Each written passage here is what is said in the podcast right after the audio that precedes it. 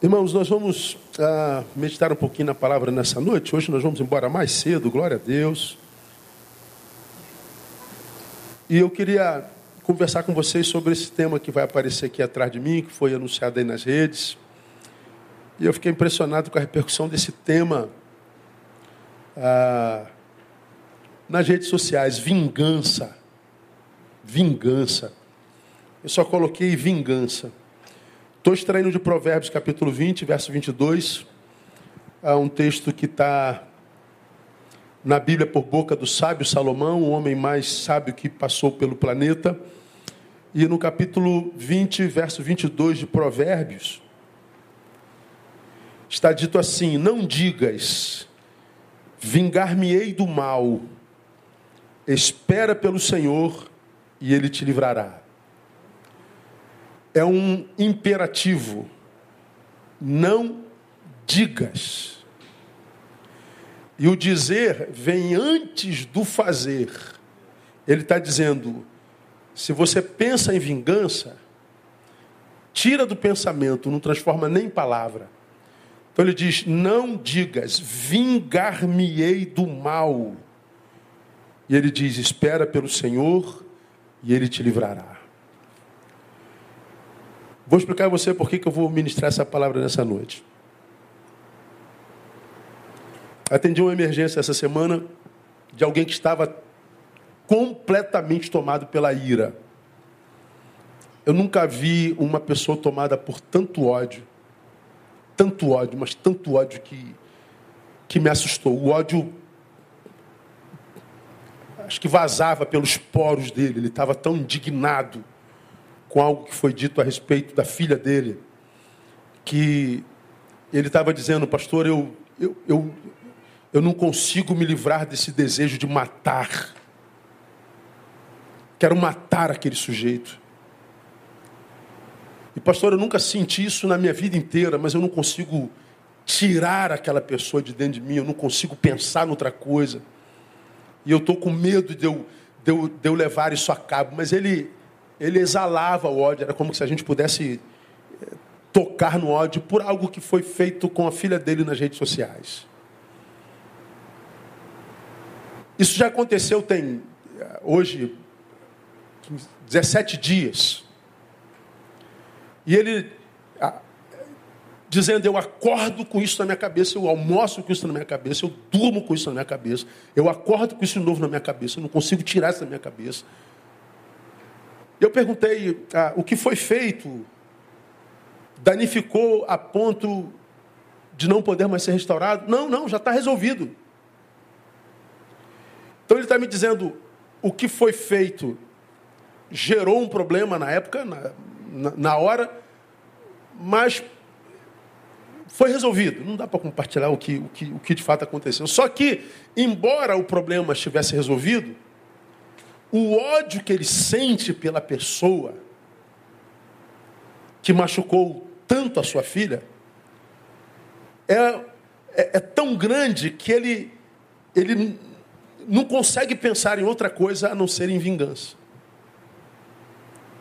Troquei uma ideia com ele e eu acho que eu ajudei a arrefecer a ira que pela qual ele estava tomado, ele já ele estava completamente fora de si, a, a racionalidade já tinha fugido dele e duas semanas, quase três, já haviam passado e ele não, não, não, não conseguia se livrar daquilo. Eu falei, vou pensar um pouquinho sobre essa realidade, porque nós nunca vivemos, irmãos, eu acho que nós nunca vivemos uma época que tenha sido vivida como essa, com tanta invasividade, com tanta invasão. Nós vivemos uma vida assim, completamente invasiva, né? Ah, onde você vai tem uma câmera. Onde você entra tem uma câmera. De onde você sai tem uma câmera. Você liga o jornal, você vê, ah, fulano roubou não sei quando, tem uma, tinha uma câmera não sei aonde que pegou. O, o, a mulher foi pega fazendo sexo com um mendigo dentro do carro e o marido espancou. Está lá a, a, câmera vigiando tudo. O ladrão roubou. Câmera, nós, tam, nós trocamos a nossa liberdade, a nossa privacidade por segurança. Nós precisamos dessas benditas câmeras. Mas a gente não pode fazer nada, porque você sabe que tem alguém te olhando. Não só, nós vivemos em rede. E não há nada que você é, exponha, não é, que alguém não se intrometa e dê a sua opinião, ainda que você não tenha pedido. Mas você tornou público, não tem jeito. A invasão é impossível de não acontecer. Então nós vivemos assim de uma numa vida completamente invasiva. Por exemplo, há, há um mês atrás, ou dois, eu não sei, eu fiz uma publicação anunciando minha filha. Minha filha é psicóloga, começando carreira agora. Eu falei, ó, procurando de, precisando de ajuda, Tamara Barreto. Aí o cara falou assim, poxa, escrever um texto só para promover a filha? Aí, aí eu vontade de responder assim, tu queria que eu promovesse quem? A tua filha ou o animal? Você queria que eu promovesse quem? Você? Claro que eu não respondi, né? Mas teve alguém embaixo que respondeu, né? Deu uma resposta na lata dele, cara. Aí eu não leio as, os comentários, mas eu amei a resposta do cara. É minha filha, a rede social é minha, ah, tudo meu. Mas o cara falou assim: você não pode promover a sua filha, você não pode aquilo, você deve aquilo, você tinha aqui aquilo, você não devia ter isso. Nós vivemos sempre assim, tem sempre alguém metendo o dedo na sua vida, invadindo na sua vida, achando que tem direito de, de decidir tua postura, tua roupa, teu dito, tua fala, teu tudo. A, a gravidade dessa vida invasiva, qual é? É que os invasores, eles nunca são exatos, porque não podem se aprofundar nas suas invasões e análises, porque eles estão na superficialidade daquilo que ele tenta analisar. Ninguém publica tudo. Então é um, é um, é um, é um, é uma foto, é uma frase, é um vídeo. Como eu falei, você publica um minuto. Só que, por exemplo, no meu caso, eu tenho 55 anos de vida. Aí você publica um minuto, do lado de lá, o analista imagina que já te conhece plenamente. Ele já disse: você é safado, sem vergonha, salafrário, animal, santo, mas de onde você tirou esse diagnóstico? Ah, desse um minuto que eu conheço ele. Pô, mas tu acha que conhece alguém em um minuto? Você acha que conhece alguém em uma frase? Ah, certamente dá para conhecer, pastor. E ele diz: certamente dá. Qualquer um que esteja na sua mais plena razão sabe que não dá. Então, quando o, o analista, o invasor, da nossa vida, da sua vida, fazem isso, as análises são sempre rasas, superficiais e injustas. Qual a gravidade dessa superficialidade analítica? É que eles nunca, nunca, nunca, nunca, nunca conseguem discernir com exatidão a vida ou a história que é invadida por sua análise. Nunca. Nós vivemos perpassados pelas redes, pelos comentários, pelas impressões. Nenhuma dessas impressões, nenhum desses comentários, nenhuma dessas análises carregam em si verdade plena. Nunca nos esquecendo que a vida invadida e analisada é nossa, não deles. Então, quando você analisa a minha vida, invade a minha vida, nunca se esqueça, a análise é sua, mas a vida continua sendo minha. Quando eu invado a sua vida e faço uma análise superficial e imprimo opinião sobre você, sim, eu estou opinando, a opinião é minha, mas a vida continua sendo sua, nossa. E o papo é sempre o mesmo. Pastor, é um direito meu opinar, dá licença. E é verdade. O papo é sempre o mesmo. Eu não posso me calar diante disso. Eu tenho que me posturar diante disso. Eu tenho que me colocar diante disso. Eu tenho que me posicionar diante disso. É verdade. É um direito seu. Mas a vida continua sendo minha.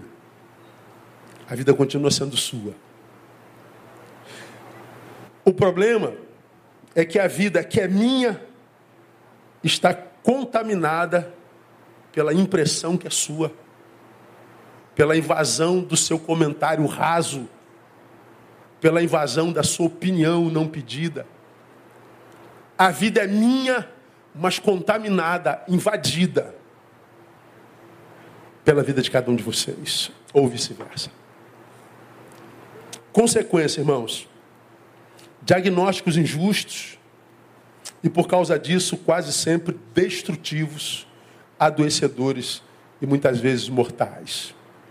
Dou dois exemplos para vocês. Primeiro caso, bota aí, painel, para a gente uh, lembrar. Você se lembra disso aí? Ó. Mulher espancada após boatos em rede social morre em Guarujá. Ela foi agredida por ser acusada de praticar magia negra com crianças. Moradores registraram vídeos mostrando a agressão e postaram na Eba. Ela foi morta a pauladas na rua e depois jogaram o corpo dela dentro de um rio. Depois viram que a mulher nunca trabalhou com magia negra. Era uma mulher crente de fé.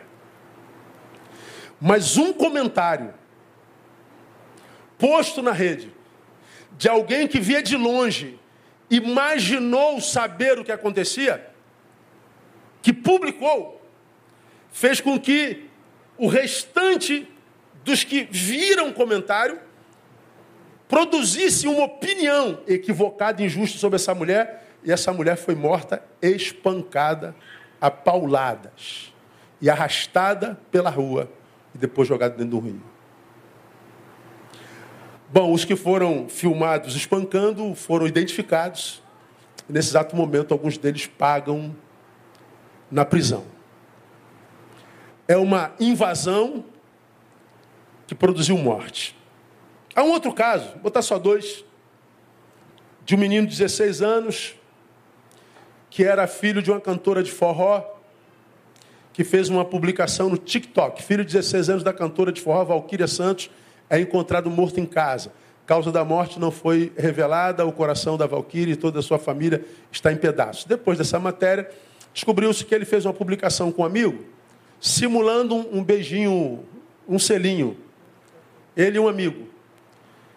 Aí o pessoal começou com a LGBTQI-fobia e começaram a malhar o garoto, a malhar o garoto, malhar o garoto. Aquilo tomou a rede, o menino se matou porque não aguentou o comentário perverso de milhares de pessoas numa rede social.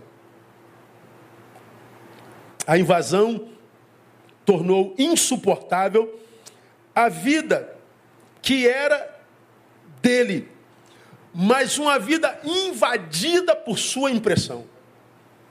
Uma vida contaminada pela sua opinião.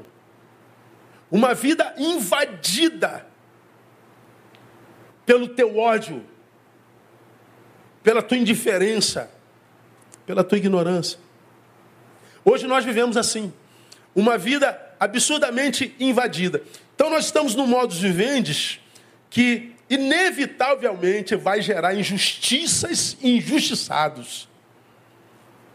Um modo vivendes que dificilmente nos permitirá viver uma vida que seja só nossa.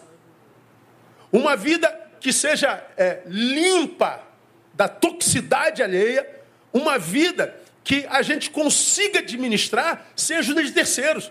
Então nós vamos estar sempre contaminados. O problema é que, como injustiçados, muitas vezes nós somos levados a quê? A fazer justiça com a própria mão, somos levados ao desejo mórbido de vingança. E o exemplo é esse pai que está aí. Pastor, a vontade que eu tenho é de matar. Pastor, a vontade que eu tenho é de alejar. Pastor, a vontade que eu tenho. Por que, que esse homem está desse jeito? Por causa de impressões alheias. Porque ele foi tomado por um sentimento de vingança, muitas vezes. E o desejo de fazer mal. E ele é um bom homem. Aí a pergunta que a gente faz, irmãos, para a gente evoluir é: quem faz mal? A quem lhe fez mal?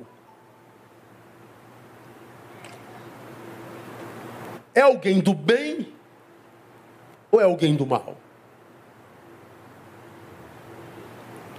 Você me fez mal.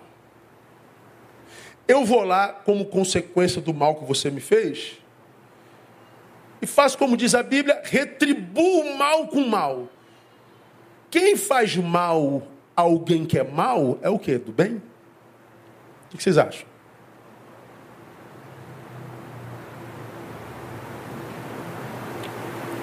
Eu fiz a pergunta ao pai. Ele falou assim, pastor, se for para fazer justiça com a minha filha, eu acredito que eu sou do bem. Mas você não fez mal a alguém? É, mas a razão é justa, mas ainda que a razão seja justa, o que você produziu foi mal ou foi bem? Não foi mal. E como pode uma árvore boa produzir frutos ruins? Eu fui conversando com ele. Eu li esse texto com ele e falei, rapaz, o mal é mal, independente da razão que leva a sua prática ou de quem a pratica. O mal será sempre o mal. Quando eu olho esse modo vivendi que a gente vive em rede hoje, eu vejo que cada vez mais nós somos tentados à prática do mal. Nós nunca fomos tão tentados a fazer justiça com a própria mão. Nós nunca fomos tão tentados a, a, a sentar a mão na cara de alguém. Já sentiu vontade de dar uma surra em alguém? Já? Já sentiu vontade de fazer justiça com a própria mão? Não estou falando de morte, mas de ir lá e quebrar a cara de alguém. Já teve vontade disso? Alguém tem coragem de, de confessar? Quem já teve vontade de quebrar a cara de alguém aqui? Só para eu saber, irmão. Ah, então não estou sozinho, não. Louvado seja o nome do Senhor. Às vezes tem vontade de quebrar a cara até de ovelha. Você acredita? Mas não quebro, não. Nós somos tão tentados Somos tão bombardeados, somos tão injustiçados, que a gente não percebe que esse, essa fechada que nos deram aqui no, no trânsito entrou. E o que nos fechou foi embora. Mas a sequela da sua ação ficou em mim. Aí você chega no trabalho depois dessa fechada, tá lá o teu chefe de mau humor e resolveu apontar para você o mau humor dele. E ele fica te catucando o dia inteiro. Terminou o expediente, ele foi para a casa dele, tu vem com a tua, para tua, só que tu vem com as energias dele, que já está somada com o sujeito que te fechou no trânsito. Aí você chega em casa, descobre que a luz do mês passado não foi paga e tu não reparou que naquele quadradinho amarelo estava dito, se não, não pagar até tal dia vai ser cortado. Aí tu chega em casa, a luz está cortada. Aí tu vai com o cara do trânsito, com o chefe na mão, quando tu chega aqui, a luz está cortada, no calor desse, você dorme mal para burro, aí acorda amanhã. Você sai no portão, tem um vira-lata que morde teu pé. Aí você diz, meu Deus do céu, quanto mais a gente ora, diz aí, mais assombração me aparece. Cara, você vai sendo tomado por sentimentos que você não percebe porque são idiotas, são bobos, são circunstanciais, são cotidianos. Só que aquilo vai colando nos nossos afetos, vai colando na nossa alma. Chega uma hora que a gente está à flor da pele, a gente diz: Meu Deus, eu vou matar um hoje. E mata, nem que seja nos seus afetos. Quando nós estamos assim, nós estamos com vontade de vingança. Nós queremos descontar em algum lugar, nós queremos descontar em alguém. E nós vivemos nesse tempo invasivo e nós não percebemos a sequela dessa invasão no peito de cada um de nós. Nós não percebemos o poder de um comentário, nós não percebemos para quem, por exemplo, é um, um, um, camarada que é absolutamente pontual, você é britânico nas tuas, nas tuas, nos teus encontros e obrigações, e você chega lá na hora, aí o cara com quem você marcou chega uma hora e meia depois e nem pede desculpa. Meu irmão, pensa num cara que fica quase endemoniado, sou eu quando alguém chega atrasado no encontro comigo. E não pede desculpa. Aí você tem um encontro, de repente foi bom o encontro, mas tu vai embora não com o fruto da bondade do encontro, mas com o atraso do irresponsável. A gente poderia dar N exemplos de quanto nós somos maculados pela ação do outro, pela opinião do outro, pela responsabilidade do outro, pela vagabundagem do outro, pela nossa própria responsabilidade, e nós vamos sendo tatuados nós vamos sendo colados como um mosaico pela impressão do outro, pela produção do outro, e a gente não percebe que a gente está ficando doente. Esse pai, ele queria vingança de mal com a própria mão. E eu falei, não faça isso. Eu li esse texto com ele, e esse texto que nós lemos juntos aqui agora, e com e, e, e, o qual eu compartilho com os irmãos. O texto diz assim: Não digas, vingar-me-ei do mal. Espera pelo Senhor, ele te livrará. Então a primeira coisa que a gente aprende nesse texto: nunca, meu irmão, nunca retribua mal com mal. Nunca. Eu vou repetir mais uma vez: nunca. Aí você fala assim, pastor, tem vezes que não dá, meu pastor. Dá. Porque quando, sendo do bem, eu sou tentado a fazer mal, eu estou diante de uma vontade que não tem a ver com a minha natureza, porque eu sou do bem. Então, essa vontade que me aparece não tem a ver necessariamente com o que eu sou. É uma vontade que está de passagem em mim. É uma visitante que me encontrou de porta aberta por causa de uma ação de terceiro que se não tivesse passado na minha vida, esse sentimento não estaria em mim.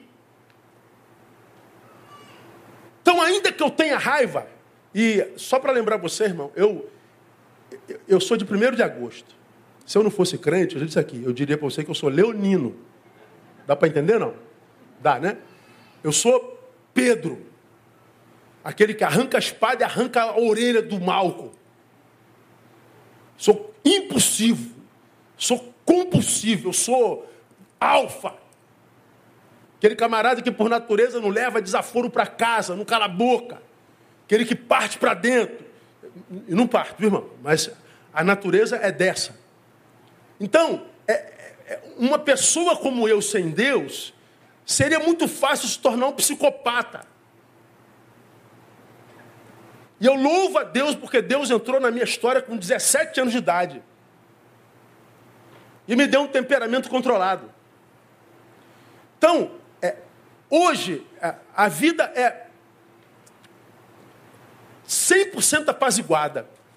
Mas de quando em vez, algo produzido por alguém de lá afeta em mim um ser, uma área, que faz brotar em mim sentimentos que não são moradores meus. Eles são esporádicos, é um espasmo sentimental que se eu não dominar, eu vou produzir nele. E o que, que acontece? O cara que me deu fechada, já não sei quem foi, já, já, já foi embora. O chefe que eh, me encheu o colarinho no outro dia, voltou anjinho, me abençoou, já passou. A minha luz já está de novo lá. O cachorro estava vacinado. Tudo resolvido. Mas porque eu produzi na raiva, eu perpetuei a dor que da qual eu queria me livrar.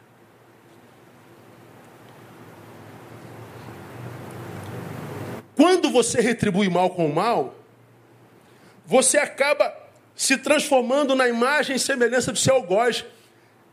Ele fez isso comigo e eu vou fazer a mesma coisa com ele. Quando ele fez contigo, você é vítima. Quando você produz um mal semelhante a dele, você se torna cúmplice dele você se transforma na imagem e semelhança dele. Perdeu a qualidade de vítima. Perdeu a bênção de ser abençoado pelo sumo advogado, por aquele que é Deus de justiça.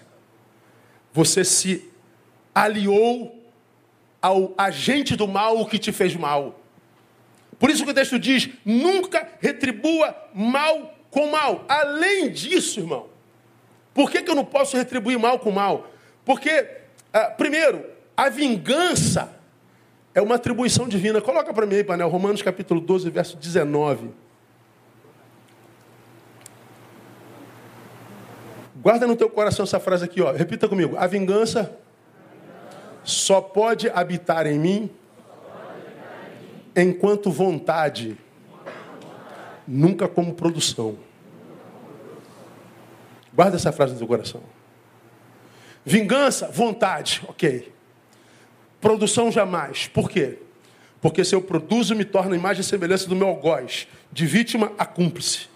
Perco a bênção do sumo advogado. Segundo, porque eu estou tomando posse de uma atribuição divina. O texto diz lá: Não vos vingueis a vós mesmos, amados, mas, leia para mim alguém, lê lá. Dai lugar à ira, porque está escrito. O que está escrito lá? Eu retribuirei, diz o Senhor. Então, essa palavra de Paulo é muito interessante. Não vos vingueis a vós mesmos. E Paulo diz assim: amados. Por que, que Paulo usa esse pronomezinho depois? Paulo, estou com vontade de matar aquele cara, Paulo. Aí Paulo diz assim: amado, você é do amor. Você não é do mal. Você não é perverso. Você não é da vingança, a vingança não é atribuição sua. E ele diz: dai lugar à ira, mas a ira que ele fala ali é de Deus. Eu sou um amado que não devo me vingar, mas ele diz: amado, dê lugar à ira. Então ele está dizendo: Deus reconhece a ira como um sentimento como qualquer outro, como amor, como saudade, como, como qualquer outro sentimento. É um sentimento humano, mas ele está dizendo: dê lugar à ira, mas que essa ira não seja produtiva, porque a vingança não é uma prerrogativa tua. Ele está dizendo: sou eu quem vai retribuir. Aqui é o Deus advogado, que advoga a causa da vítima, que foi injustiçada pelo seu algoz. Se eu retribuo, eu me transformo nele, deixo de ser vítima, me transformo em cúmplice, perco a bênção do advogado sumo juiz e atravesso uma atribuição divina e acabo fazendo Deus meu inimigo. E a palavra que Paulo está dizendo aqui, na verdade, é não atravesse na frente de Deus quando ele entra em juízo com alguém. Irmãos, eu sei que é muito difícil quando alguém nos causa injustiças, e a gente tem que ouvir assim, Neil, fica quieto. Não responde não. Tem um serzinho lá dentro de você que tem honra, que tem hombridade, que diz você não vai fazer nada, você vai ficar quieto, você não vai se pronunciar, você é frouxo. Aconteceu comigo há muitos anos atrás. Eu, naquela época, isso deve ter mais de 20 anos, 2005, eu estava acabando de fazer a Escola Superior de Guerra. Vinha de uma aula e cheguei ali no Valqueire, onze e pouca da noite, doido para chegar em casa o dia inteiro na escola, estudando debates, passando ali pelo aquele hotel Jumbo, Jumbo?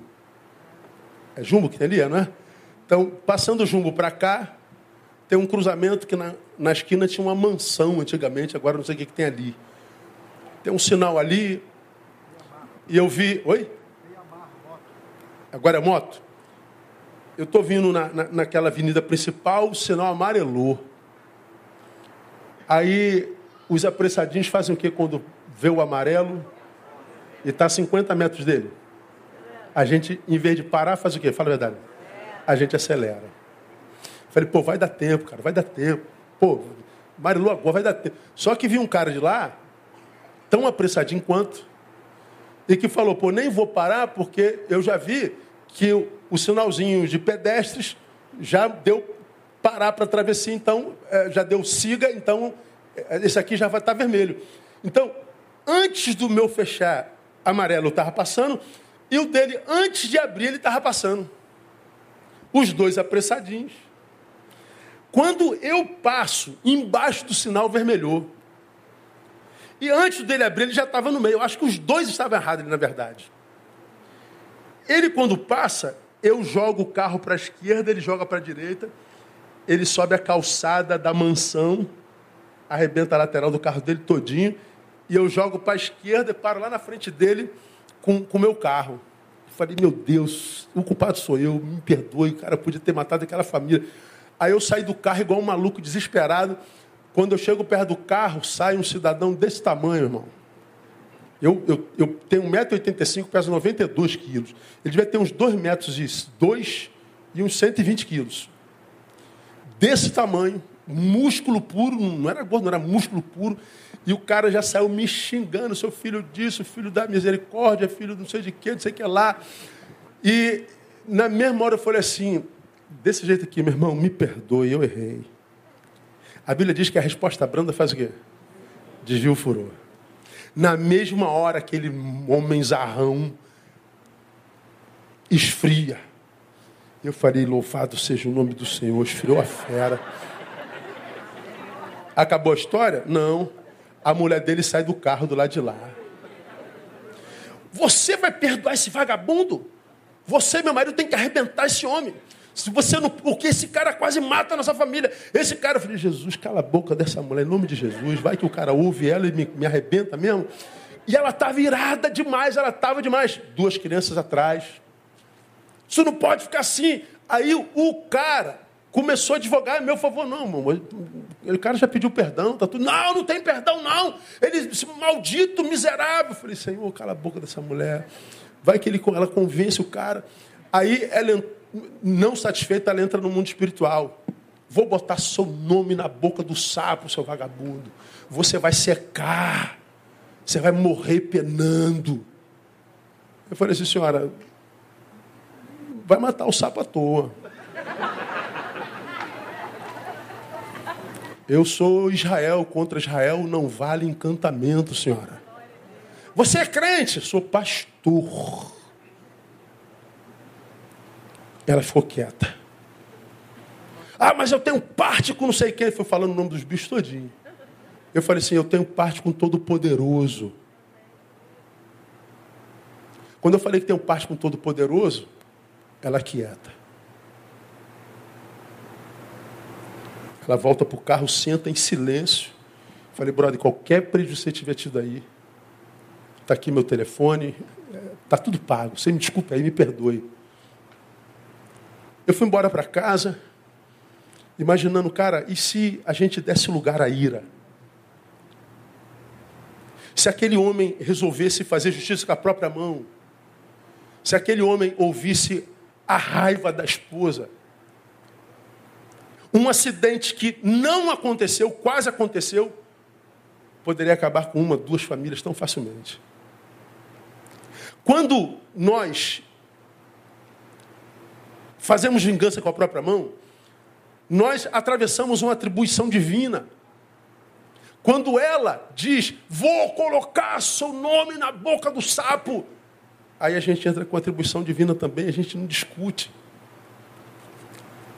A, a história a, a, é, nos mostra, irmãos, que eu e você servimos a um Deus que conhece as nossas lutas, que conhece as nossas pelejas, que sabe das injustiças que estão acontecendo conosco. Só que muitas vezes, porque nós estamos tomados por passionalidade, tomados por ira, contaminados por produções alheias imperceptíveis, não percebemos que brotam em nós sentimentos e ações que não têm a ver conosco. Você é do bem. Você não é do mal. E quando esse homem carnal que ainda te habita e nos habita e diz, faz justiça com a própria mão, deixa de ser frouxo, o Senhor está dizendo, aquieta esse homem aí. E o Senhor está dizendo, eu sei pelo que você está passando. Eu sei o que está acontecendo na sua história. Eu sei o que está acontecendo na tua empresa. Eu sei o que está acontecendo na tua vizinhança. Eu sei o que está acontecendo na tua escola, no teu trabalho. Eu sou um Deus que tudo vê. Então não atravesse na frente de Deus quando ele entra em juízo com alguém. E o teu Deus vai entrar em juízo contra aquele que está te fazendo injustiça. Glória a Deus, amado. Aplauda ele bem forte, porque ele é Deus de justiça.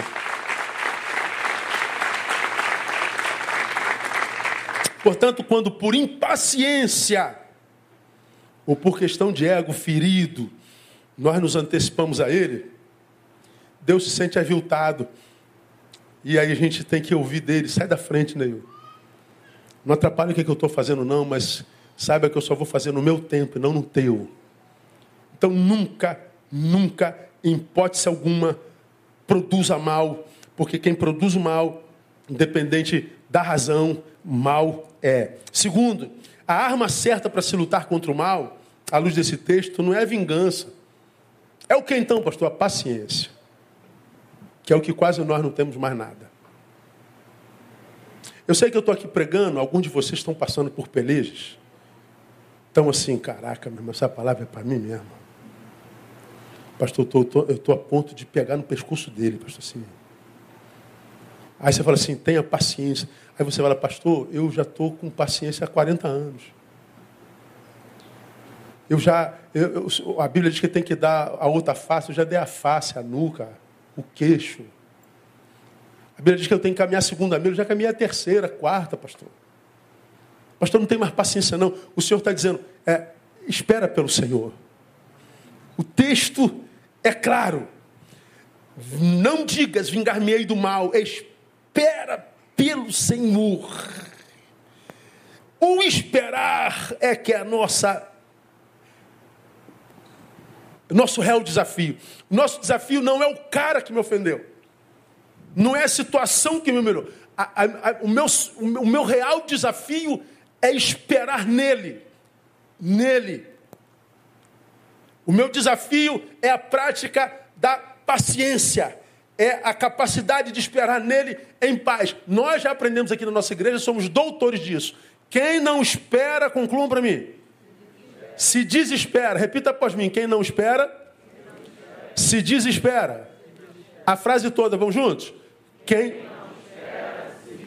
Quem é o desesperado é aquele que perdeu a capacidade de esperar em paz. Espera, né? Eu vou esperar na boa. Dez minutos. Daqui a pouco você começa. Vinte minutos. Daí você está perdendo a paz. Né? Não, não, não, tudo bem, tudo bem. Trinta minutos. 40 minutos. Você está lá, meu Deus do céu. A paz está indo embora. A paz indo embora. Tu está esperando. Só que a tua paz está indo embora. Ora, se a paz vai embora, o que que te toma? O que, que é alguém que perdeu a paz? É alguém que perdeu o controle. É alguém que perdeu a capacidade de racionalizar você está sendo sequestrado pela passionalidade. Você vai agir não mais racionalmente, você vai agir instintivamente. Como eu já preguei aqui, sai o Homo sapiens e você dá lugar ao Homo somáticos, ao bicho, à carne. Você perdeu a humanidade, você perdeu a racionalidade. Portanto, se você produz nessa condição de somáticos, de bicho, agindo instintivamente, você vai pecar. E você vai colher lá na frente. O que você não precisaria colher se você tivesse desenvolvido a capacidade de esperar em paz. Mas porque eu não tive a capacidade de esperar em paz, eu produzi aqui passionalmente. Fiz justiça com a própria mão. Fiz uma besteira tremenda. Bom, e agora? Agora eu vou ter que colher isso aqui na frente. Por causa da minha passionalidade, da minha racionalidade, eu agi de forma displicente no presente e estou colhendo agora no futuro. E algumas pessoas olham para trás, pastor, minha vida não dá certo nunca, nada dá certo na minha vida, tudo degringola. Ué, você tem competência para esperar em paz ou você é um passional? Quem não espera se desespera, e o desespero embota o raciocínio. E é por isso que, mais uma vez, a Bíblia em Efésios 4, 26 nos adverte. O que está lá em Efésios 4, 26? Irai-vos. Mas o que? Não pequeis. Esse texto é um texto fenomenal. O texto diz assim, Neil, a raiva cabe. Neil, você não peca quando você está com raiva. Você não peca quando você está à vontade de ir. Neil, você não peca quando o bicho vem. Como acabei de falar, a ira é um sentimento como o amor, como a bondade, como a saudade, como qualquer outro sentimento. Só que quando o sentimento é ira, ele está dizendo não peca. E o que, que ele está dizendo? Você está irado? Tô. Então a racionalidade foi embora. Se a racionalidade foi embora, qualquer produção na ira será pecaminosa. Por quê? Será passional. Então, se você tiver com saudade, produza. Tiver com amor, produza. Tiver é, desanimado, produza. tiver ansioso, produza. Mas se você tiver com raiva, não produza. Será pecado. E qual a desgraça disso, irmão? É que se há um sentimento que nos leva à vontade de produzir, é a raiva. Quando você está com raiva, irmão, é, é, e não é só por maldade, não. Você, sei lá, você. Você. Você tem que carregar um banco desse e botar lá atrás. Aí tu está tentando, de todo jeito não consegue, você não consegue levantar o banco. Chega agora você fala assim, meu Deus do céu, banco desgastado. Tu fica com raiva do banco, com a raiva, tu levanta o banco e leva. Acontece assim ou não acontece? A raiva potencializa. A raiva nos energiza. Quem faz artes marciais aqui sabe. Por que, que o lutador geralmente grita muito? Ah! Porque quando ele grita, ele está expondo aspas, uma raiva e uma energia vem. O Senhor está dizendo, pois é, quando o assunto é existência, se está com raiva, silêncio. Dá soco na parede, dá cabeçada na árvore, chuta pedra, mas não produza para a vida porque vai voltar para você. Quem produz na ira sempre estará em pecado, porque nós somos deformados da qualidade de seres racionais para irracionais, homo sapiens para homo somáticos. Ou seja, quando nós estamos tomados por raiva, nós somos tendentes a imacular, a macular a imagem de Deus em nós. Quem age no desespero acaba desconfigurando o seu futuro. Quem age com raiva acaba desconfigurando o seu futuro. Você está colhendo aqui o que você plantou lá atrás. Já nem se lembra mais. Fiquei tentando lembrar uma música que tem na capoeira, mas eu não lembrava dela. Que diz que quem bate, esquece. É, quem bate não lembra. E quem apanha não esquece. Quem bate não lembra, quem apanha não esquece. Aí você está lá, ó, quebrando tudo. Você está lá dando de machão, não leva desaforo para casa. Você é o passional, você é o bicho. Pois é, lá atrás, né? Bateu, esqueceu. Quem apanhou, não esquece não. Aí daqui a pouco você está colhendo ódios que você não sabe nem de onde vem. Você está vendo as portas da vida se fechando para você. Você está vendo o céu nublado, mesmo num dia de sol. Você está vendo o universo conspirando contra você. Você está vendo. Parece que Deus esqueceu, Deus te abandonou. E de onde vem isso, pastor? Você está colhendo o que plantou lá atrás e não sabe. No tempo da irracionalidade, no tempo da ira, no tempo do ódio, no tempo do ego desenfreado. Por isso vale a pena ouvir o conselho do salmista no Salmo 40, de 1 a 4. Esperei com paciência pelo Senhor, e ele se inclinou para mim e ouviu o meu clamor. Também me tirou de uma cova de destruição, de um charco de lodo, pôs os meus pés sobre uma rocha, firmou os meus passos. Pôs na minha boca um cântico novo um hino ao nosso Deus. Muitos verão isso e temerão e confiarão no Senhor. Ele conclui dizendo: Bem-aventurado o homem que faz do Senhor a sua confiança e que não atenta para os soberbos nem para os apóstatas mentirosos. Ele diz: Esperei, mas diz com paciência. Então, ao invés de você pedir a Deus força para não fazer mal, peça a Ele para trabalhar a tua paciência. De repente Deus tenha trazido aqui, mesmo com essa chuvarada toda, tanta gente gostaria de estar aqui, imagino, e não está. Mas Deus permitiu que onde você mora não tenha caído tanta chuva. Porque o céu desabou no Rio de Janeiro agora à tarde, mas desabou feio.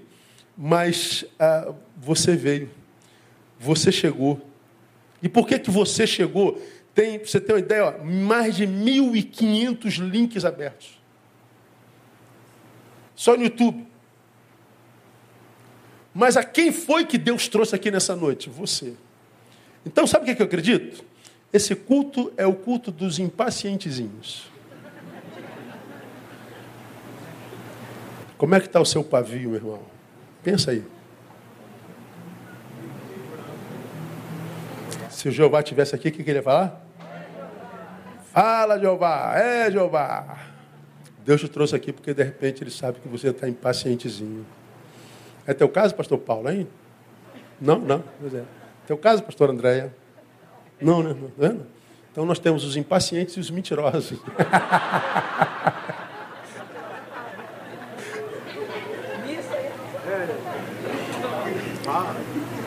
Fala, Jeová, né? Fala, Jeová, né? Pois é. Então, meu irmão, é, eu, vou dizer, eu estou pregando para mim. Eu, eu confesso que nesses últimos tempos eu tenho sido tomado por muitas raivas. Eu acompanho a política nacional, eu não falo de política, mas eu acompanho assim, ó, religiosamente. E o que eu vejo acontecendo, muitas vezes, cara, me gera tanta indignação. André fala assim: para de ouvir isso, cara. Porque às vezes me vê ouvindo o jornal, eu fico miserável, salafrário, perdeu a vergonha na cara, vagabundo. Aí, cara, desliga esse negócio, vai, vai ver Tom e mané. Que deve ser. Hã? Vai ver o Tiririca, eu me amarro no Tiririca, eu sou fã do Tiririca pra caramba. Aí tu vai vendo aquilo, vai dando indignação, vai dando uma raiva. E depois você tem que jogar isso em algum lugar. Porque senão você vai jogar no trânsito, você vai jogar sobre a esposa, você vai jogar sobre o marido, você vai descontar no filho, você vai descontar em quem não merece. Isso tudo volta para você. Então, no nome de Jesus, a arma certa para lutar contra o mal não é vingança, é a paciência. Nós precisamos pedir a Deus paciência. Deus, dá-nos paciência. Diga paciência. Quem aqui, sinceramente, diga, eu estou eu precisando de paciência? Levanta a mão. Aí, tá vendo aí? É o culto dos impacientes, irmão. É impaciência. E é uma coisa interessante como é que a impaciência afeta a gente, né? Por exemplo, você saiu cedo, você tem, sei lá, tempo aberto para chegar lá. Aí tu vai devagarinho, tá, muito cedo. Aí tu roda, roda, roda, roda, passou cinco minutos. Agora tu está atrasado, como é que acontece? Cara, o tempo. Caraca, meu Deus, gente, que, que diferença o tempo. E parece que a gente não tem tempo mais nada. Passa tudo tão rápido. Semana passa rápido, os anos passam rápido, domingo passa rápido, final de semana passa rápido, nossos filhos crescem rápido, tudo muito rápido, meu Deus do céu. E se a gente se tomar, se permitir tomar por impaciência, a gente traga a nossa vida toda. Eu vou terminar. De um lado, o texto diz: não retribua mal com mal, nunca. Nunca. Nunca digas vingar-me-ei do mal, não. Vai voltar para você. Segundo, a arma certa para lutar contra o mal não é vingança, é a paciência.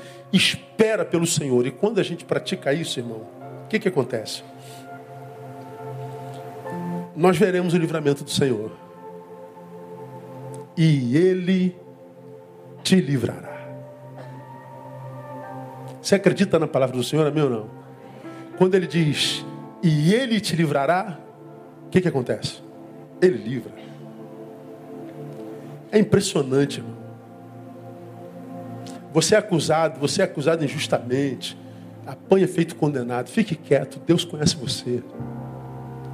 Mas, pastor, você não viu o que ele disse? Eu vi, é verdade? Não, então, não esquenta. Aí você vê seu nome sendo honrado de novo. Você tem uma história. Você não é um vídeo de dois minutos. E nem é produto da fofoca daquele invejoso, daquela invejosa. Você não se reduz àquele comentário maldoso daquela que te inveja, daquele que te inveja. Então não transforma a tua vida na mentira que ele contou, que ela contou. Não permita que a mentira da boca dele se transforme em tua verdade, porque você agiu com maldade mesmo. Ele te livrará.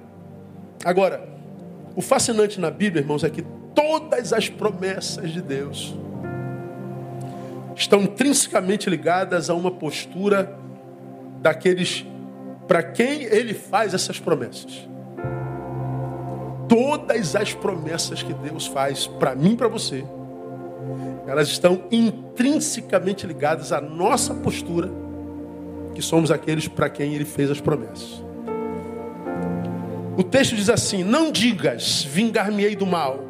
Espera pelo Senhor, ele te livrará. Qual é a promessa desse, desse versículo? Ele te livrará. E qual a postura que ele espera de mim para que o livramento venha? Espera nele. Não se vingue. Não, pastor, não aguento. Então se vingue. Mas não espere que ele te livre. Você está querendo fazer com a tua mão? Você quer a rédea da tua vida de novo? Você quer ser escravo dos seus sentimentos, das suas vontades? De sentimentos e vontades que estão de passagens em você, porque não condiz com a tua natureza, não condiz com o teu caráter. Essa raiva, esse ódio, essa vontade de, isso não é você. Está em você por causa da injustiça deles, mas isso não é você, então vai passar. Espera. Não produza nessa ira, vai voltar para você. Não desconfigure o teu futuro, isso não é você. Espera. Mas Deus está difícil, então pede Ele força. Pede Ele força para você e não para o teu inimigo. Deus, eu quero que tu, que, que tu o massacre. Não. Senhor, tu estás vendo o sentimento que eu estou nutrindo por isso? Me livra disso. Porque não sou eu que tenho que puni-lo. Mas é muita vontade. Você vai vencer a vontade. Você vai vencer a vontade. Vai vencer. Olha outra promessa. Jeremias 29, 13 é um exemplo, né? Buscar-me-eis e me achareis. Quando? Me buscardes de todo o vosso coração. Qual é a promessa? Se me buscar, me acha. Mas tem que buscar de todo o coração. Não é de qualquer jeito. Não é meia boca. Não é apressadamente. Não é no finzinho da noite, como desencargo de consciência. Não é aquela oraçãozinha de, de, de, de, de engana a Deus que a gente faz na hora do almoço. Uma oração que não sei nem se é oração aquilo.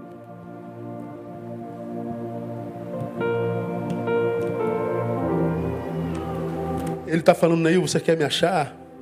Quero. Me busca você me acha. Mas coloca coração nisso. Agora coloca coração na consciência de que sabe que eu sou um Deus que conhece os intentos do coração.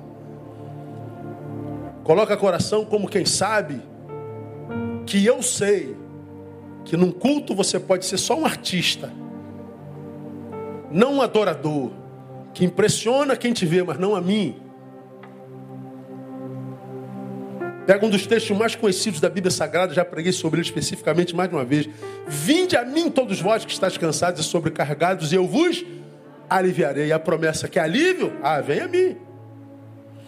Mas mais adiante ele diz: Toma sobre vós o meu jugo e aprendei de mim. Então ele está dizendo: Eu alivio você, mas você tem que aprender.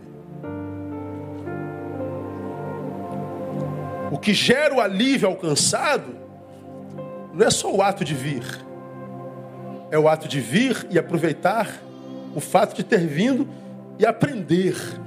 O que arrefece o cansaço da vida não é uma ação sobrenatural de Deus sobre o cansado, mas é uma ação do cansado sobre si mesmo.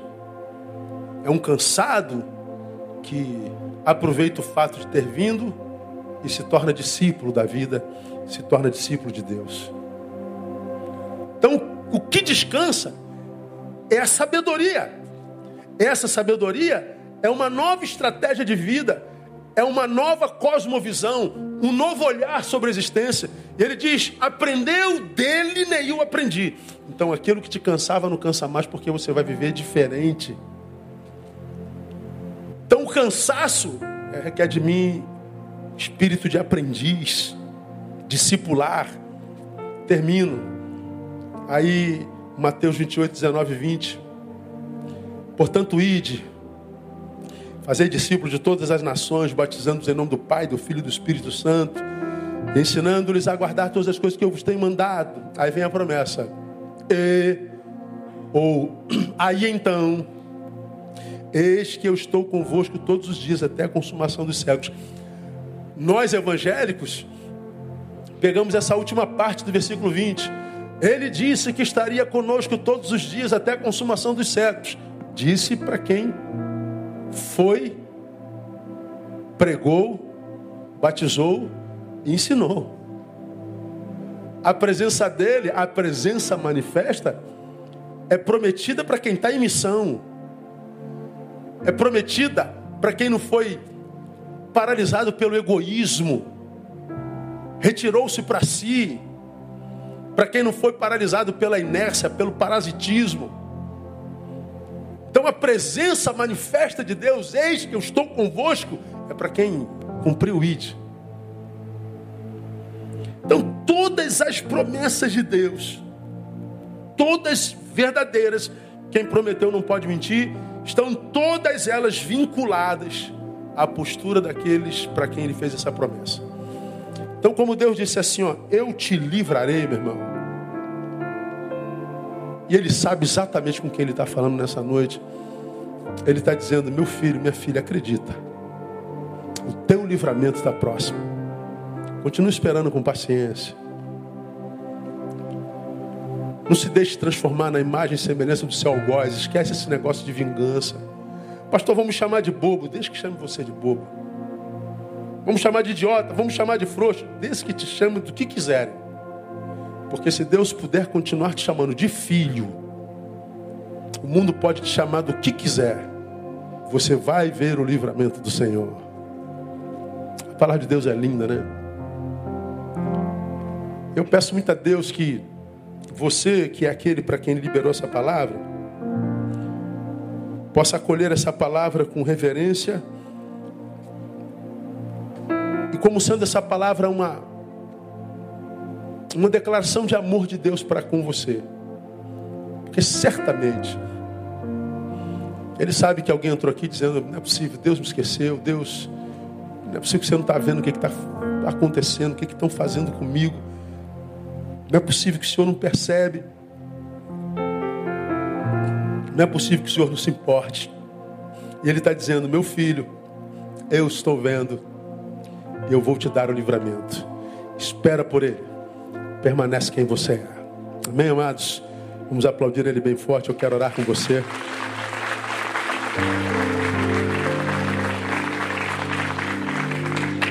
Eu queria convidar você aqui na frente. Pastor, essa palavra foi comigo. Quero conhecer sua história. Deus já conhece. E você quer vir aqui à frente dizer para Deus: Deus, eu precisava dessa palavra, eu preciso dessa paciência. Tu sabes o que eu estou passando, Senhor. Sai do seu lugar, vem aqui. Eu quero orar com você. Você que nessa noite diz assim, Pai, muito obrigado por essa palavra. O Senhor está me vendo, o Senhor está me percebendo, o Senhor está me sentindo. E eu quero com a minha ida aí à frente dizer: Deus, eu entendi, eu vou esperar no Senhor. Você que está aqui nessa noite dizendo: Deus, eu não estou suportando mais, mas eu creio que tu estás renovando a minha força hoje, minha, minha fé hoje. Vem, eu quero orar com você. Canta. Vem.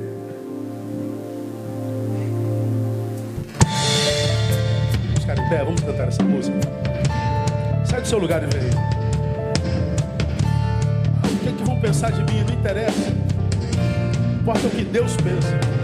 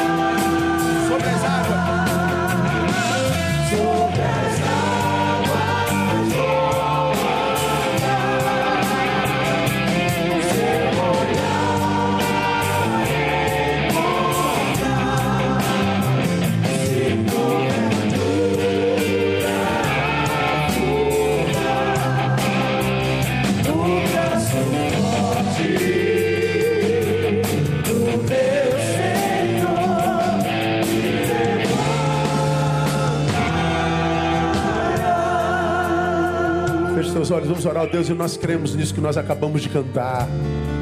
E nós queremos que o teu povo aqui na frente, sobre as águas, irá andar.